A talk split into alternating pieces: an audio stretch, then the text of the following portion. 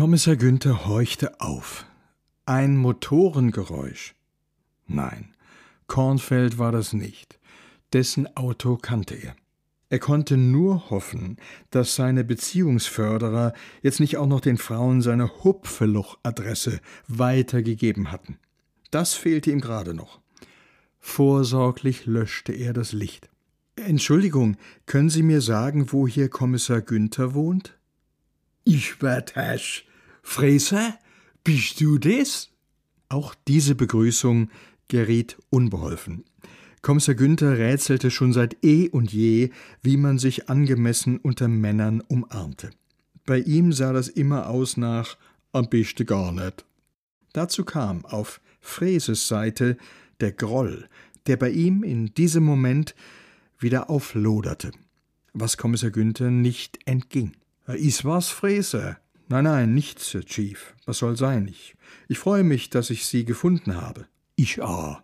Mit dir hätt ich jetzt net geräschelt. Schä, dass du bist. Auf, komm nei. Sicher? Hä? Sind Sie sicher, dass Sie mich zu sich hereinbitten möchten? Wie Menschen du das? Nun, Ihr Anrufbeantworter hat Sie verleugnet, Mails landen im Nirgendwo, Ihre Handynummer gibt es nicht mehr. Ich will halt bloß mal Ruhe. Und meine Briefe, die haben Sie zurückgehen lassen. Was hab ich?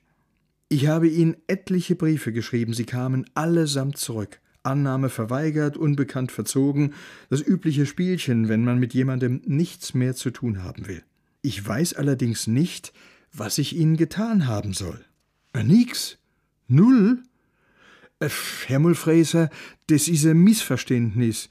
Das is mir schon mal basiert. An wen husch du die Brieflin geschrieben? Naja, an den Schief den berühmtesten Chief der Welt natürlich. Ich dachte, Sie freuen sich über die Anrede. Pah, dann ist es klar. Ich hab schon e Weil nimmi mein alter Briefträger. Der is auch in Pension. Und da kumme laufen neue, die kennen mich natürlich nimmi. Pah, dann schicke die einfach alles zurück. Nicht weiter schlimm. Ich will eh am liebsten kein Pusht. Aber das mit einer Brieflin von dir, das is natürlich blöd. Saublöd. Einmal habe ich Ihnen sogar eine Postkarte geschickt. Die ist wahrscheinlich auch nicht angekommen. Nee, tut mir leid, Fräse. Arg.